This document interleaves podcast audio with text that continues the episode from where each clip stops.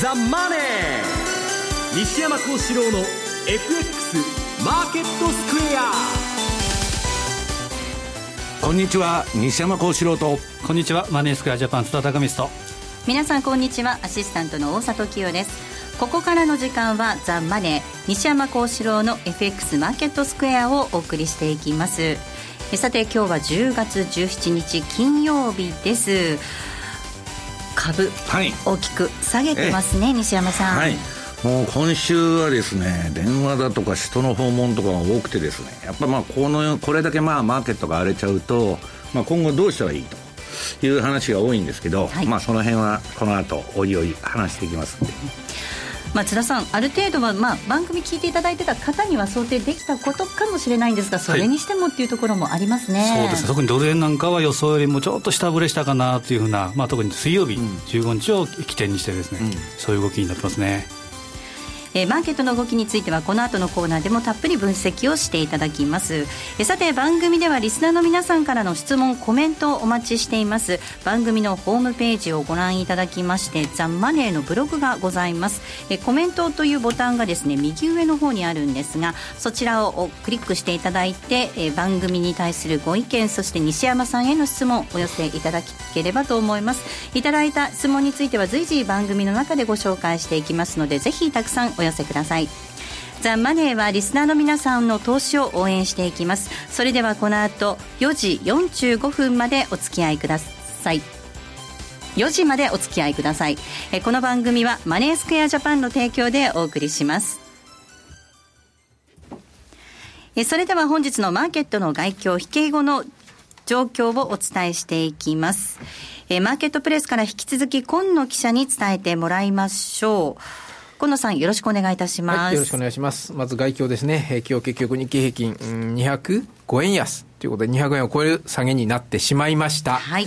えー、今日前場の段階ですと、まあ、このところだいぶ下げましたんでね、やはり水準があかなり割安なところに来たという見方もあったと思いますし、えー、まあ外部環境、まあ昨日アメリカ、ニューヨークダウは下げたんですけども、他の指数などがまあ反発したということもあって、多少落ち着きを取り戻したかに見えて、えー、見えたんでしょうね。で、朝方、あ買い先行で始まって、日経平均、ざらばで、えー、92円高まで上げる場面もありました、はい、ということなんですが、ただ、あ徐々にこう買い一巡後は、やはりも様子見気分が強まって、えー、徐々に売りが優勢になって押された、押され、押し、返されたという感じですかね。押し返されたっていうより押し下げられたっていうのが正しいですかね。はい、えー、で、5番に入って一段安、先物に仕掛け的な売りなども観測されまして、えー、5番に下げ幅を広げて、結局、まあ、ほぼ安値圏で引けたということですね、結局ね。えー、205円安ということで、なかなか下げ止まらないということですね。引き続き世界景気悪化への警戒感があ支配しているということですし、あとはもう一つやっぱりエボラ出血熱の拡大がね、はい、またちょっとスペインなどでも一部伝えられておりまして、そのあたりへの警戒感もあったということのようです。あとは引け後の開示情報。はい、お願いいたします。えー、まずはね、東京製鉄5423、電炉の大手ですが、えー、こちら好調な第二四半期決算発表しました。えーと、第二四半期累計、9月中間期ですね、累計で売上36%増、840億、予想が815億でしたから、えー、25億ほど売上が上振れ、えー、あとは純利益はあ単純比較だと6.3倍ぐらいになりますかね、まあ、前の期が低かったという反動でしょうが、55億計上しました、予想が50億、上振れですね。えーこれを受けまして、えー、15年3月期通期情報修正、売上が従来の1575億から1600億、えー、とあとは純利益は85億の予想から今回90億ということで、5億円情報修正しております。あとは、えー、大建工業ですね、住宅設備、79、住宅建材ですね、7950の会社が、えー、こちらは下方修正ですね、9月中間期集計中の数字ですが、売上で15億下方修正、純利益で1億9000万下方修正ですね。3月期通期はもうちょっと幅大きくて、売上で30億、純利益では6億、それぞれ下方修正。ですから、純利益は従来通期で30億だった予想が今回は24億ということになりました。あともう一個だけ。はい、お願いします。えっ、と、金本、うん、はい、96、78、えー、こちらが、配当ですね、こちら増配。発表しました。えっ、ー、と、従来、期末配当を、これは、金本っていうのは、あれ ?10 月期決算ですね。だからまだ権利ついてるんですね。えー、これを期末配当従来15円と予想してましたが、今回20円。だから5円増やすと、増配ですね。えー、記念配当、設立50周年記念配当、従来5円の計画だったものを10円に増やすということで、増配発表してますね。はい。えー、東京製鉄なんですが、5423です。今日は2円安の558円、そして大健工業は7905。今日は251円変わらずで引けています。そして9678金本です。35円安の3750円でした。河野さん、ありがとうございました。失礼しました。では続いて、為替市場の動きを見ていきましょう。まずは、主な通貨、レートを確認します。えドル円なんですが、この時間106円1720。そして、ユーロ円ですが、135円90から106円にかけての動きです。そして、ユーロドル1.280204での推移となっています。えそれでは、マネースクエアジャパンチーフアナリスト西田明宏さんにお話を伺っていきます。西田さん、はい、よろしくお願いいたします。はい、よろしくお願いします。さて、ドル円相場なんですが、今週は一時105円台前半まで円高が進む場面がありました。ちょっとヒヤリという方もいらっしゃったんじゃないかなと思うんですが。えー、ね、はい。まあ、動きがかなり急だったと思いますね。はい徐々に動き、これ、落ち着いてくると見ていいんでしょうか、まあ、いずれ落ち着いてくるんでしょうね、そして、まあ今日もですね東京市場ではまあ値幅が多分30銭ちょっとぐらいだと思いますんで、まあ、短期的な動きも少し落ち着いてきたのかなというところですよね。で、えーまあ、先ほどおっしゃったように、その105円20銭まで一旦下がった後、まあ戻してますし、昨日も105円の半ばまで一旦落ちてから戻してますんで、まあ、そういう意味では、その、まあ、下にずっと行くというよりは、少しこう、抵抗力がついてきてるのかなという感じだとは思うんですよね。うん、はい。はい。まあ、あの、アメリカの長期金利なんかも低下してますし、このあたり、その FRB のその政策に対する考え方、このあたりはどうなんでしょうかね。そうですね、まあ今日今日というか、昨日もあの FOMC のメンバーの一人が、はい、その量的緩和、QE を、まあ、延長すべきじゃないかっていう話をしてたりしますので、えー、まあ、これまではまあ今月の QE 終了が、まあ、ほぼ規定路線で、えー、それからその来年の半ば頃には利上げっていうところまで、はい、そういうシナリオが、まあ、かなりの確率でマーケットに織り込まれてたと思いますから、はい、まあ、それがやはり少し変わってきたということだと思うんですよね。で、まあ、問題は、したがってですね、その FOMC の、まあ、政策が、えー、見直されるほど、まあ、アメリカの景気が曲がってきたのかということだと思うんですけれども、はい、まだそこまではあの判断できないのかなと思いますね。まあ、その前段階として、まあ、世界の景気がやはりちょっと心配ですよっていうところまでは、うん、まあ、ある程度、その指標なんかでも確認できると思うんですけれども、まあ、アメリカの金融政策自体はですね、まあ、確かに少し不透明感は高まってはいるんですけれども、まあ、大きくその舵を切るような状況ではまだなってないのかなというふうに思いますよね。うん、はい。あの、ドルストレートで見てみても、特にドル円の動きが目立つんですが、これ、どうしてなんでしょうかね。そうですね、まあ、あの今回、ドルが調整する前っていうのはやっぱりドル一人勝ちという中で、はい、えー、あのドル円は実はその他の通貨に、他のストレートに比べて、少し遅れて上がってきたんですよね。はい、ですから、えー、最後のところで、まあ、ドル全面高、円全面安みたいな形になってたので、でそこからその相場が反転しましたから、やっぱり今度はその下げるときも、ドル円が一番こう大きく下げてるという形になってると思うんですよね。うんそうした相場の状況の中で、投資家としてはどんなことを注意しないといけないんでしょうか？そうですね、まああのー、一旦ちょっとこう落ち着きを見せてるとか、下げ止まり感が出てるっていうようなことがあるんですけれども、えー、ただやはり、もともとの背景となった世界景気に対する懸念とか、FRB の金融政策に対する見方っていうのがまだこう定まってない状況だと思いますから、まあ、そういった中で、えー、まだまだその為替相場のボラティリティも大きくなると思いますので、はい、えー、まあ、これだけ下がったからっていうようなですね値黒感からおしめ買いに入るっていうのはですね、うん、まあしばらくはちょっと慎重になるべきかなという気がしますね。はい。さあ来週の予定なんですがどのあたり注目でしょうか？えー、やはりその米国の景気というのがえー、本当に影響を受けるのかどうかっていうところが気になると思いますんで、はい、まあ、来週というよりも、まず今晩ですね、はい、えー、住宅着工件数、えー、9月分と、それから10月の、えー、ミシガンの消費者信頼感指数の速報値、えー、こちらが出てきます。で特にそのミシガンの消費者信頼感についてはですね、えー、これもあの直近調査のものですから、えーまあ、9月の中旬以降のその株の下落であったりとか、えー、それから、えーまあ、ちょっと問題になりつつあるそのエボラ熱の国内感染の話ですよね、まあ、こういったところがその消費者のマインドにですねどれぐらい影響を与えているのかっていうようなところを、まあ、ある程度は確認できると思いますんで、えー、これがまず重要なのかなということですね。えー、そして、えーまあ、来週になるとやはり同じように、えー、アメリカの新築住宅販売とかですねそれから、まあ、景気先行指標も出てきます、はい。えー、そして、まあ、これは週間の統計なんですけれども新規失業保険の申請件数、うん、えー、実は昨日出てきた、えー、先週分っていうのはですねかなりこう減ってたんですよね、えー、まあ、2000年以来ということなんで、まあ、10年ぶりぐらいにその失業件数が減ってたということなんだけれども、まあ、あまりこう材料視されませんでしたけれども、まあ、来週も減ってこう2週連続で、えー、かなり低い水準であるということになると、まあ、雇用、少なくとも雇用はまあ悪くないねっていう判断になると思いますから、まあ、こういったところで、まあ、アメリカの景気の現状っていうのをやはり、えー、再確認したいということだと思いますね。はい、えそしてあとはまあ世界経済、世界景気の動きということで言うならば、まあ来週に限ってはその中国の GDP、えー、が出てくると。いうことで、まあ、あの市場予想は7点前年比で7.2%ということですから、まあ、すでにその中国政府のその目標である7%台半ばっていうところよりはちょっと下がるんですけれども、まあ、これがその予想よりもさらに下がるようであればですね、はい、まあ、世界景気に対する懸念をさらに強めるような材料になりかねないということで、やっぱこちらもその特にオセアニア通貨を見る上でも重要かなという感じがしますね。はい。西田さんありがとうございました。はい、どうもありがとうございました。えここまではトゥゼースマーケットでした。それではここで一旦 CM です。ラジオ日経とマネースクエアジャパンは共催で、10月25日土曜日、博多の福岡ファッションビル FFB ホールで無料投資セミナーを開催。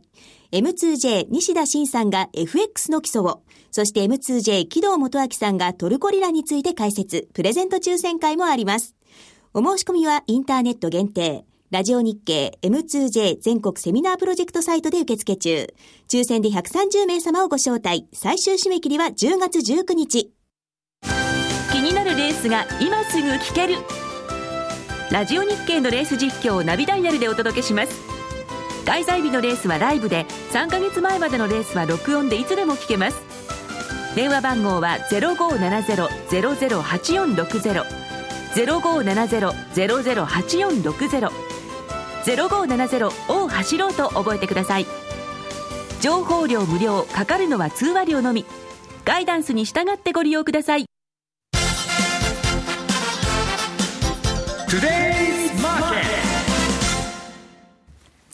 それではこのコーナーでは西山さんに足元の相場について解説をしていただきます。西山さん、はい、アメリカ株下落続いています。はい、派手に下げましたね。ねいや、あのー、我々の周りではあんまりまあ、実は違和感はないと言われとるんですけど、はい、まあ、それにしては、まあ、あの、例の460ドル下げた日はですね、まあ、フラッシュクラッシュの再来感みたいな、ちょっと緊迫感が走ったんですね。うん、ただ、あの、もうあの、レポートでも2週間にわたって、まあ、あの、10月相場に警鐘を鳴らしてきたのと、はい、まあ、この放送でもずっと10月危ないということで言ってるんで、まあ、来るものが来たかという感じではあるんですけど、うん、ちょっとですね、あのー、まだ調整色というかですね、まあ、すっきりしないんですね。うん津田さん、あのまあ、本当に西山さんからね、調整局面入りだよなんていうお話があったので、私も分かっているつもりではいたんですけど、ここまで続けてこう大幅下落すると、やっぱりこうちょっと心配になってくる部分があるんですけど。そうですね、あの前々からこれは8月ぐらいから10月はちょっとあの気をつけなければいけないよってことは、あのおっしゃってました、で反省相場っていう言い方もされてました。はいで例えばドル円なんか見てみたら、やはりちょっと空中戦をしてしすぎたかなというふうな感じで、うん、8週連続で陽線、うん、でそこでプラス1で止まるかなと思ったら、やっぱり止まらずにですね、はい、でまあ、プラス1シグマ割り込んでいうところ、で株なんかはですねあの前回前、前回ですか、あのヒンデンブルグ方面がっていう話をちらっと、はい、本当来ましたね。本当かっていうような話だったんですけど、ええ、それがちょうど1万7000ドル超えでしたか、1万7055ぐらいでしたか、から1万5900ということは、大体6.5%、えー、6.57%ですか、下げたということで、うん、まあ、このあたりはちょっと行き過ぎたあのガス抜き調整がちょっとオーバーシュートしたかなという感じでしょうかね、うん、まあ、いろいろその酒の理由というのが言われています、まあ、QE の終了ですとか、はい、いくつかあるわけなんですが、西山さん、どんなふうにご覧になってますか、はい、私は根本的にはですね、うん、まあ、表面上の理由は、まあ、QE が終わると、まあ、これはまあ小学生でも分かるあの理屈でですね、まあ、それで不安だと。で、それに伴って、ファンドの決算が、まあ、あの、ちょうど決算の処分力だとかがあると。でね、一番ちょっとみんながああと思ったのは、あの、IMF の経済見通しが出て、ええ、これだけ5年間金ばらまいてきてですね、えー、いろんな経済政策やってきて、で、それでこの程度の経済成長しかしないのかというのがちょっとがっくりきたと。で、特にまあドイツ、日本、まあ、下方修正されましてですね、日本なんてあの、アベノミクスで財政出動はしてる、えー、金はばらまいてるっていうことなんだけど、結局、1%も達成できないんですもんね、ええ、こんな政策やって何か意味があるのかっていう、ちょっと嫌な疑問を、まあ、市場が持っちゃったのかなという感じがしとるわけですね。はいまあ、これは一般的には本当に皆さんが認識している理由かなと思います。市場を冷やすっていう点ではね、はい、これ大きな要因だったんではないかと思うんですが、西山さんまた、いや経済学に詳しい大阪さんの横でこんなこと言うのまたあの怒られちゃうかもわからないんやめてください、まあ、基本的にはまあ、サマーズが言ってるのは、まあ、えー、長期停滞ですね。もう世界は不景気なんだと。それと、まあ、あの、例のトマ・ピケティの資本論ですね。これ、まあ、格差の拡大と。この二つがですね、今のまあ、えー、世界経済に大きく横たわってるんじゃないかなと。でまあ結局サマーズの予想が当たってるというのはですね、今ドイツの10年国債の金利0.8%と。で、アメリカ2%と。日本は0.5%と。もうですね、これ普通の経済状態じゃないんですね。だから、この先何やってったら経済が上がっていくのかなと。いうのがですね、これから大きな問題になってくると思うんですよね。はい。あの、そういう点では先ほどちょっと西田さんのお話の中でも、はい、QE が延長される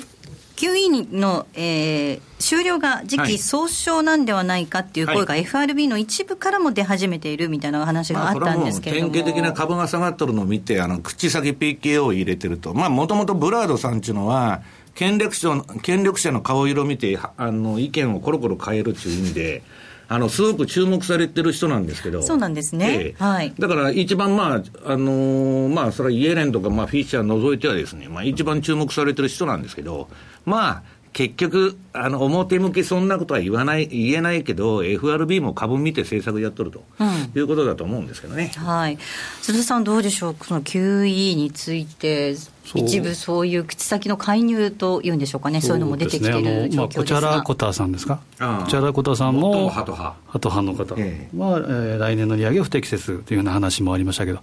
まあ、QE でちょっと振り返ってみると、QE1 が終わったとき、QE2 が終わったとき、ずっと調べてみると、終わった1か月後に最高値、株は最高値をつけて、でその2か月後、3か月後にどーンと下げてるということになってるので、やっぱり、えー、10月にまあ終わるということになると、えー、QE1 が終わったときに16%、QE2 で19%ですか。ら、うん、平均すると15から20%が来年1月ぐらいに何もしなければ下げるというような見通しではあると思うんですけど、うん、まあ、この辺は今は、えーまあど、どうなのかなというところですね、うん、あの西山さん、そのニューヨークの株価がですね、はい、この調整局面に入る前、絶好調だった時には、ええ、その金利前倒しなんていう話もちらほら出てきていったじゃないですか、え、金利。今の金利見たら、はい、2年債から10年債から急落してですね、これは実は、あの、急落したのは、まあ今になって急落してるんじゃなしに、イエレンさんがですね、新しい19の労働指標,、指標をまとめて、新しい労働のインデックスを作ると。いうことを言いまして、ああ、これはもう、あの、利上げ積極的にやる気ないなっていうのは、まあ、もう表明なんですね、その。で、今度、あの、利上げ利上げって、まあ、みんな言っとるんですけど、0.125ですよ、上げても。で、またうだうだうだうだやって、しばらく上げないというパターンになりますんで、もうこれはですね、まあ、サマーズの長期停滞論を移した動きであり、はい、えー、アメリカのその国としてはですね、うん、まあちょっと難しいまた話ですけど、金融抑圧と、こんだけ借金をしている以上、金利を上げたくないと。いうような動きにそ、あのー、考えに沿った動きだと思うんですけど、はい、まあ、とにかくこれだけ金まいても、ばらまいても景気が良くなってないっていうのは、ちょっとショックだなということなんですね。えー、まあ津田さん、日本、アメリカもそうですけれども、日本、それからヨーロッパも、これだけ本当に大胆な金融緩和をしつつもっていうところですよね。そうですね、これを見てみると、ですね本当にあのその裏には何があるのかっていうことを西山さんもおっしゃってましたけど、はい、やっぱり貧富の格差、うん、特にあの香港で起こっているような今、デモなんかもですね、うん、香港なんか見てみたら、ジニ係数も結構高くて、っぱり若者と、まあ、おじさん連中と、この辺の 格差が、はい、大きいので、もう不満がですね、もうやっぱ固まってきてるのかなと、その辺見てもですね、世界的にそういった貧富の格差っていうのが広がってるのかなという感じがしますね。うん、ここまではトゥデスマーケットをお送りしました。あのロングセラーラジオソニー EX5M2 好評発売中。高級感あふれる大型ボディに大口径スピーカーを搭載。短波放送のほか AM、FM も受信可能です。卓上型ラジオ EX5M2 乾電池 AC アダプター付きで税込1万8360円。送料500円お申し込みお問い合わせは0335954730ラジオ日経通販ショップサウンロードまで。CD 金井さやかの90日で仕上げる TOEIC テストステップバイステップコーチング好評発売中。500分にも及ぶ音声ファイルとボリュームたっぷりの PDF ファイルを1枚に収納。しっかり確実にテストに向けた指導を受けることができます。お値段は税込5400円送料500円。お申し込みお問い合わせは0335954730ラジオ日経通販ショップサウンロードまで。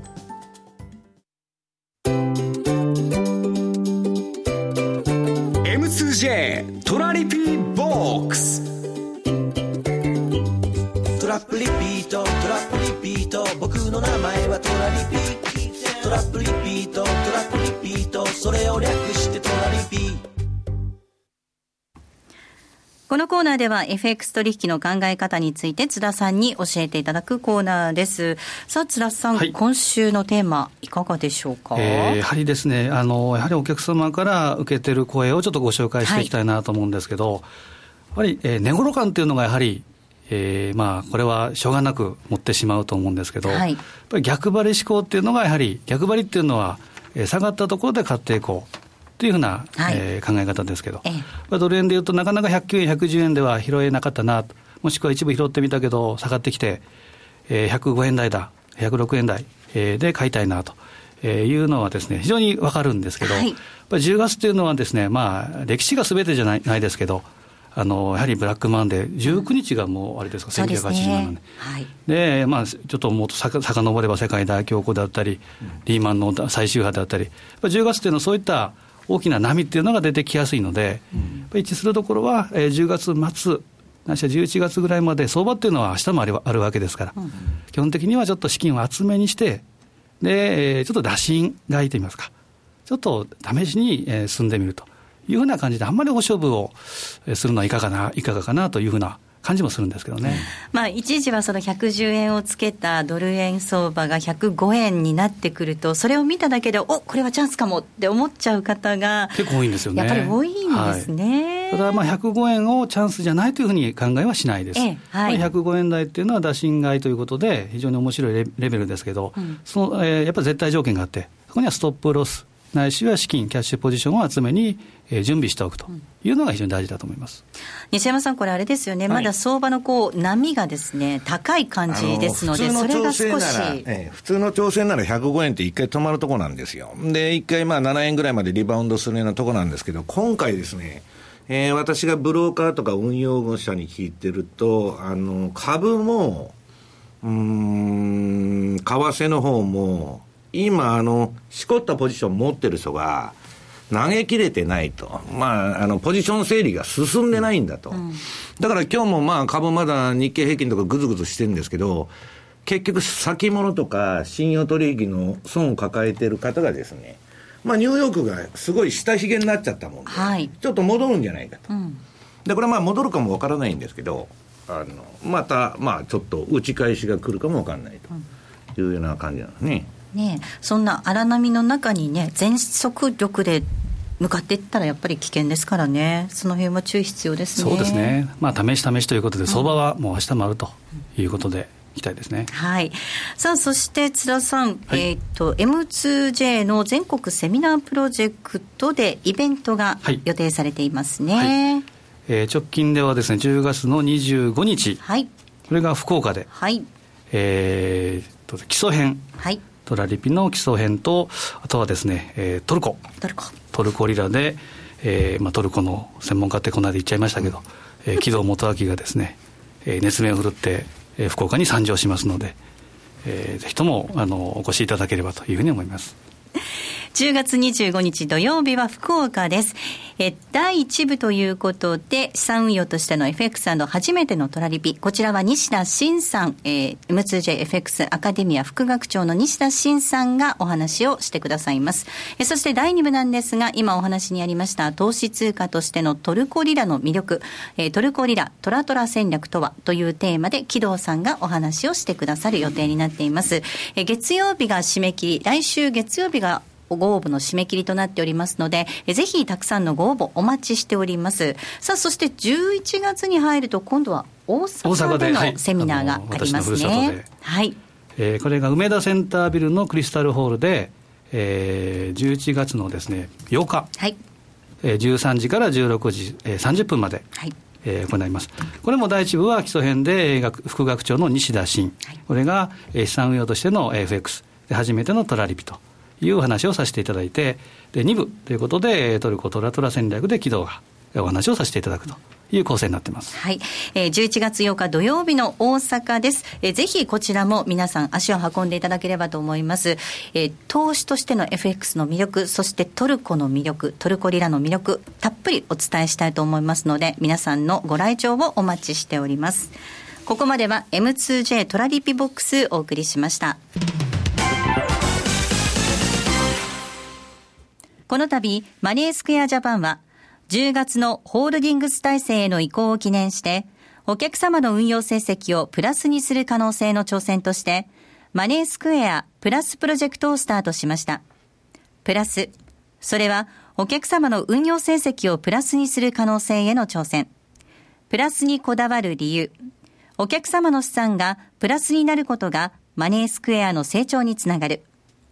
プラスにさらなる可能性をホールディングス体制を礎に、より広く可能性を模索するという、プラスに込められた思いを一つずつ形にしてまいります。プロジェクト第1弾としまして、通貨戦略に新しい可能性をのもと、9月20日より新通貨ペア、トルコリラ円の取り扱いを開始いたします。高金利で価格帯の安さと変動の大きさを併せ持つ新興国ならではのダイナミズムこそが大きな魅力であるトルコリラ。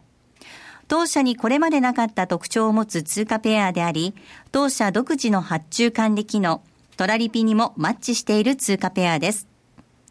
今後のマネースクエアプラスプロジェクトにご期待ください。マネースクエアジャパンが提供する外国為替証拠金取引は、外国為替相場の変動や各国市場金利の変動により損失を被ることがあるほか、その損失は投資金額を上回る恐れがあります。また、トラップリピート違反団は取引の利益を保証するものではありません。取引説明書をはじめ、契約締結前交付書面などの内容を十分にお読みいただき、ご理解の上お取引ください。なお取引に際しては所定の手数料がかかります。金融商品取引業者関東財務局長金賞第2797号株式会社マネースクエアジャパン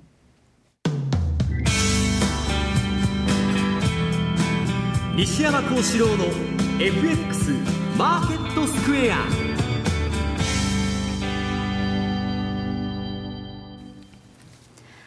ここのコーナーではマーケットの見方について西山さんにいろいろな角度で教えていただくコーナーです。え今日のテーマなんですが、ドル円急落、この相場をどう見るのかということなんですが。はい。あの今のドル円の動きもですね、私は基本的にはもう全部株次第と、それもニューヨークの株次第と。日経平均もニューヨークの株次第ということを言っとんですね。で、まあ今年ちょっとこれあのデータとちょっと一緒にはならなかったんですけど、まあ大体中間選挙年、今年まあアメリカのこれから中間選挙あるわけですけど、これはもう日米ともですね、株の循環でいうと6月頃から株式、株式相場が崩れ出して、で、10から12月に急激に上がるっていうのは中間選挙年の特徴なんです。で、まあ、ニューヨークダウだけ見てみますと、これまあ、1900年以降ずっとデータをしれ調べてみると、えー、やっぱりその、この4クォーターですね。10、12月期が被って一番上がるんです。うん、だから、私はまあ、あの、今の調整というのは、まあ、長ければ私はまあ、1ヶ月と申しておるわけですから、あのー、まあ、10月中に終わるんじゃないかと思ってるんですけど、その後上がるんじゃないかなという、かなり楽観的な、えー、観測を持ってるんですね。はい、で、ただ気をつけないといけないのは、この4クォーターというのはニューヨーク、はい、まあニューヨークってアメリカの株が上がるんですけど、うん。まあ、平均のリターンとしては高いんですけど、テールリリスあのリスクですね、はい、要するに思いもしないようなですね、確率は低いんだけど、まあ、巨大な損失が出てしまったっていう年が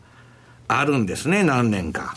だから、まあ、リターンも期待できるんだけど、決してですね、そのテールリスク、大きなその下げ相場に対する警戒を怠ってはいけないと。だだから私は、まあ、あの具体的に何するかって、はい、ストップを置いてですね、うん、えー、11月の頭から買いに出ようというのが私の戦略なんですけど。はいどうでしょうか、津田さん、この過去のパターンから見てみると、その第4クォーターの株価の上昇というのは、著しいというお話でしたね、ねまあ、中間選挙の翌年っていうのは、データでいうと、もう、これ、黄金の年ですね。そうですね、黄金の180日。でこれは為替についてもですね、えーまあ、資料を用意したので、後でご確認いただければと思うんですが、はい、後でホームページの方にアップをさせていただきます、ねえー、まあ、ハロウィン効果、はい。えー、ということで、これはまあ常々お伝えしてるんですけど、ちょっと下、えー、押しをしてるんですけど、やはり勝率、過去の例でいくと、えー、ドル円にしたら勝率が7割1分で、えー、まあ対象固金利益率、はい、これが、えー、68%である、うん、で高いのはオセアニア通貨、今ちょっと元気がないオセアニア通貨ですけど、えー、5ドル円で勝率が8割5分、過去14年間、2000年以降。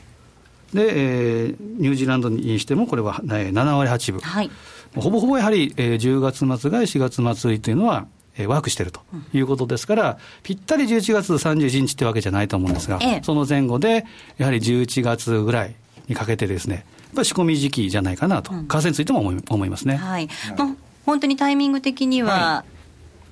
い、ちゃんと相場を見ていればいい、うんところで。私の周りはこの番組でも言ってたと思うんですけども、はい、9月のですね後半からもう全部手仕舞いに動いちゃって、ええ、私も今、ポジションスカスカになってますんで、まあ、若干、ちょっと円買いとかやってる面もあるんですけど、えー、基本的にはまあ何もしてないに等しいんでですね、うん、えー、それを待って出ようかなと。んで、まあ今 SP500 の、まあアメリカの代表的なですね、もうこれインデックスですんで、機関投資家全部これを見てやってるんですけど、今、えー、昨日の終値が1862ですか。で、これがですね、あの、この前瞬間的に1820まで下げまして、これ高値から高値ってあの、9月の19日だったかな、2019っていうのはあるんですけど、そこから9.8%。まあ、おおむね1割下げたわけです。で、それで調整が終わってもおかしくないんですけど、えー、過去の先ほど言われました、津田さんが言われました平均からして15%ぐらい下げるとですね、はい、まあ1717とかそういう値が導かれるんで、ちょっと下も注意が必要かなと。で、問題はですね、1800割れてくると、はい、これまあ移動平均リボンっていうのを私見てるんですけど、1ヶ月から3ヶ月の市場参加者のコスト、これを1800を割ると割れちゃいますんで、うん、もう一回、これで、あのー、それ割れちゃうとですね、売りが襲ってくる可能性があると。まあ、その場合には、まあ、1700もあってもおかしくないと。で、戻りの方はですね、1900のとこが、まあ重くなるだろうと。これもうみんな株の運用者も何も言ってますんで、まあしばらく戻ってもですね、まあレンジで打ち返されるんじゃないかなと。一旦はね、そこら辺でいう感じで見てるんですけど。まあ、あのお話の中に、ドル円の動きも米株次第だっていうお話がありましたけれども、はい。はい、そうなってくると、その米株の動きを見ながら、はい。ドル円にもっていうところですよね、ええ、ただ、その米株が下げてドル円下げるっていうのは分かるんですけど、はい、まあ私もですね、ちょっとドル円の下げはここまで深いというのは、若干違和感がある。はいというのは、ユーロドルとかドルスイスとか、他のタイドル相場は完全な今、調整相場なんですけど、はい、ドル円だけなんかちょっと円高トレンドが出たような形に、えー、13日からなってるわけです。はい、で、まあちょっと円買い気味になってるんですけど、これはですね、あの、この番組でも言ってきましたように、日本がですね、やっと円安になったとこなのに、このところ悪い円安、悪い円安と。で、なんかその安倍さんもですね、黒田さんもちょっと雰囲気が変わったような弱いとこを見せとるんで、そうするとですね、市場というのは、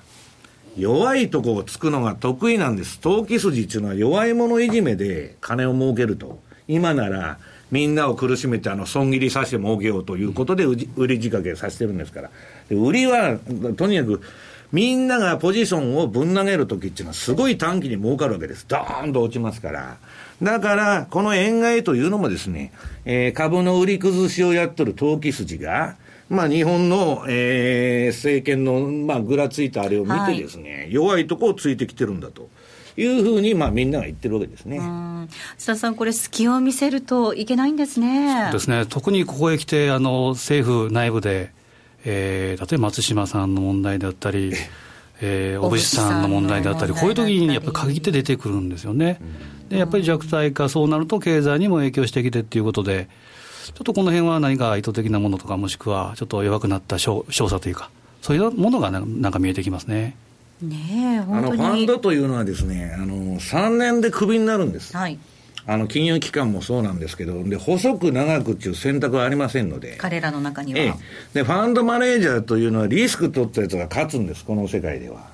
要するに、2ビッグ、2フェールで、例えば金融機関に行ったらですね、損したら公的資金が銀行に入るだけです。で、自分クビになるだけでしょ。で、儲かったら、めちゃくちゃなボーナスもらえるわけです。そういうインセンティブが働いてる世界なんで、と、えー、今のその儲かってないファンドっていうのは、今回売り仕掛けして成功したんですよね。うん、ところが、そんなもん一部のファンドであって、多くのファンドはですね、えー、もう SP500 の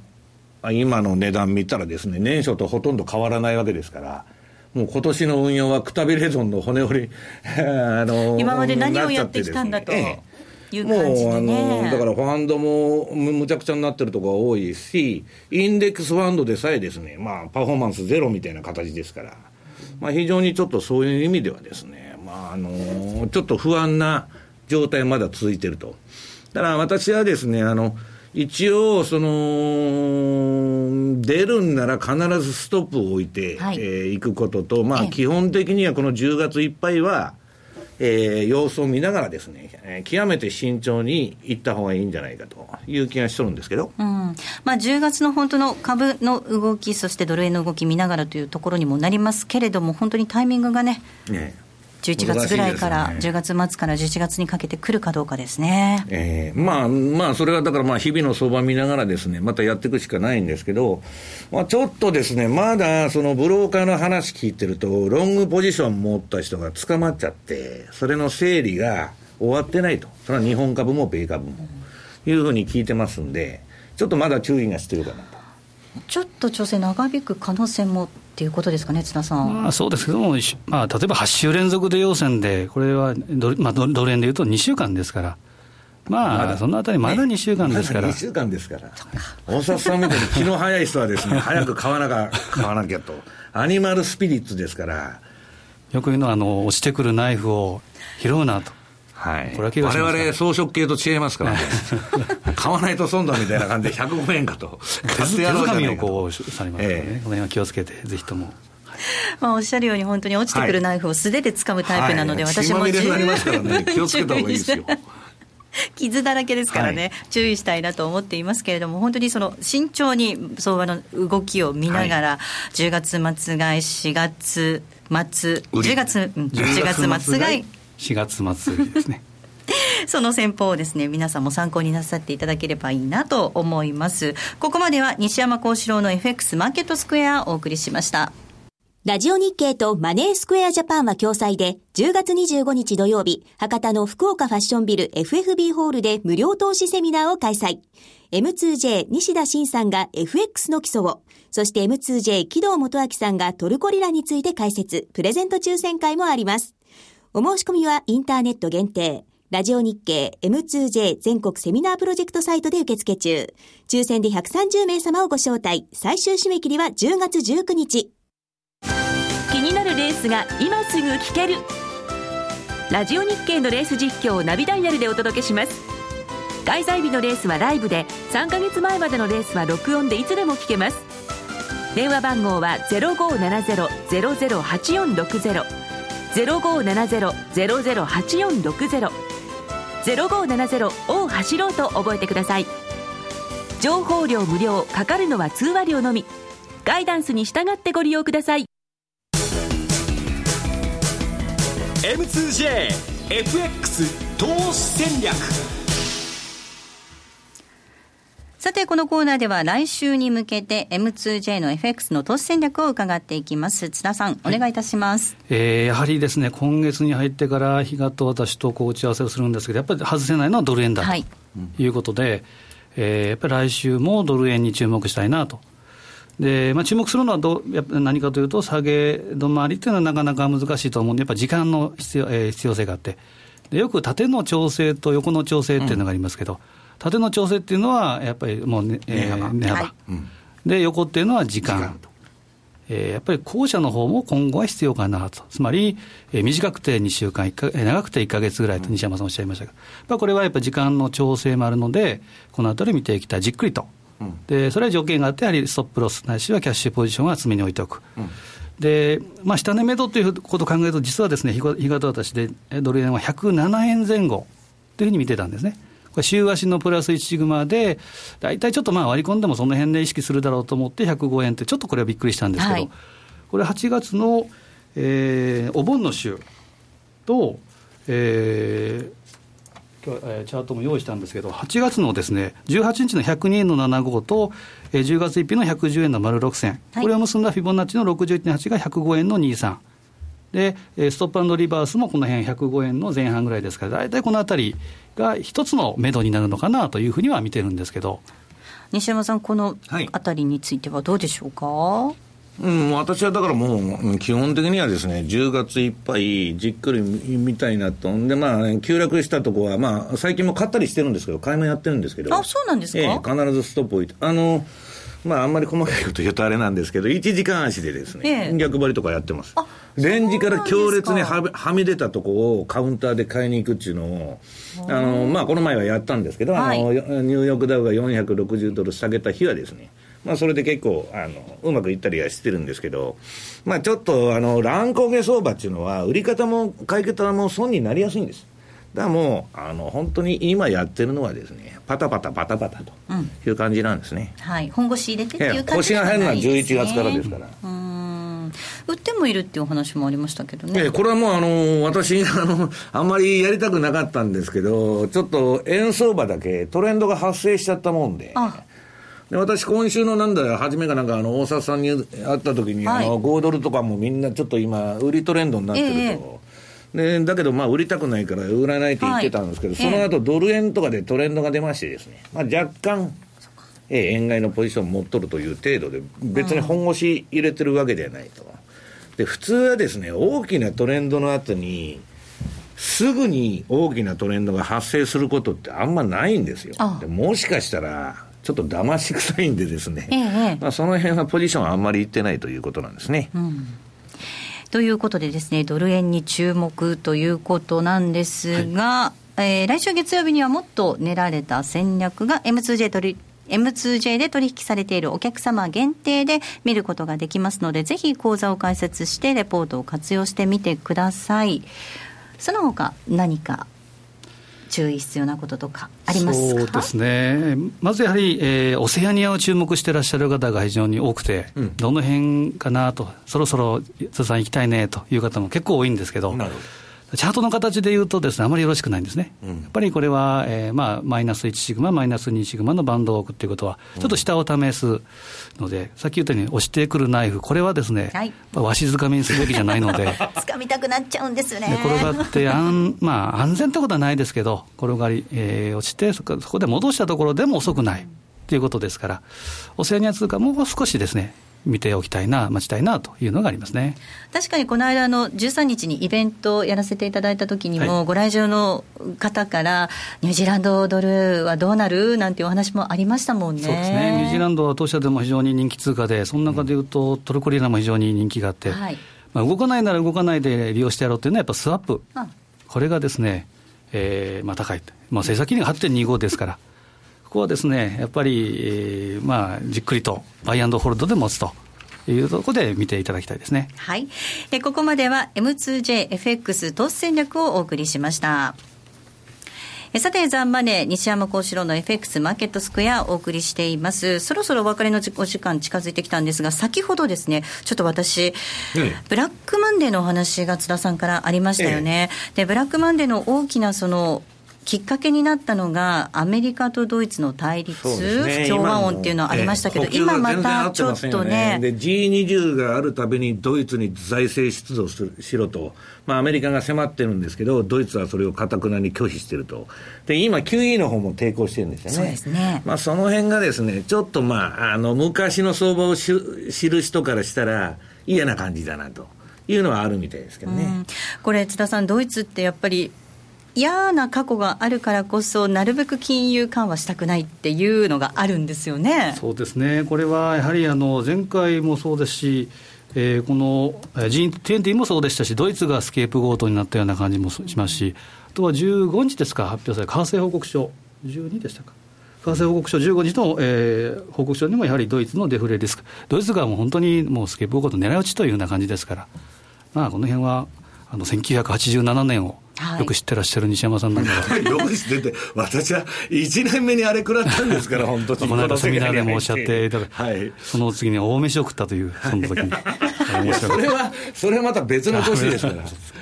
あれ、いろいろそういう。1998年の損の話ですから、それその後にたくさんご飯をブラックマンデーは私は、あの、あの、別に、別段そんなに、あの、あれですからね。あ、そうですか。えー、でもそれは入ってえ、それもものすごかったですよ。ラジオ担保で、ずっと銘柄呼び上げて、全部寄らず、寄らず、寄らずと。もう、あの、記念撮影しましたからね、本当に。全部ボードが、あ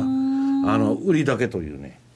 まあ本当にね、早いうちにいろんな怪我をしといてよかったなと いうふうに思ってるんですけど。まあでも本当にその再来とならないといいなと思ってるんですけれども、アメリカとね、そのドイツっていう、そのヨーロッパを支えるドイツがね、やっぱり何かしらの対応をしてくれないとだからもうここまでいったら、やっぱり私はこここれまで言ってきたように、ヨーロッパというのは、まあ、あのドラギが QE に行くんだと思いますよ。だからドイツもこれだけ景気が悪かったらしょうがないだろうと言われたらですね、まあ、どっかで納得しないとしょうがないのかなと。で、昔は日独機関車論つってですね、はい、世界の景気が悪いと日本とドイツが引っ張るっていう時代があったんですけど、はい、それはもう冷戦構造の時ですね。えーまあ、だけど今、どこが機関車になるかって言ったら、アメリカしかないんですね。うん、でそのアメリカが今何言ってるかって言ったら、世界中景気悪いんで、アメリカも景気悪くなるんじゃないかと。いうことで今こういう相場になってるんですね。そうなんですね。日独機関車。そういう時代もあったわけなんですね、はい、知らないんですか？あ。知ってるでしょ？知らないふりしちゃったかな 私もしかして、はい、知ってると思います 知ってます。知ってますね。あのプラザ合意とかでねそれでね、はい、日本とドイツだけね、はい、追加高にさせられてね、っていうのがありましたが、お送りしてまいりました。ザンマネそろそろお別れのお時間です。ここまでのお相手は？西山幸四郎と。マネースクエアジャパン津田隆美と。大里清でした。さようならこの番組はマネースクエアジャパンの提供でお送りしました。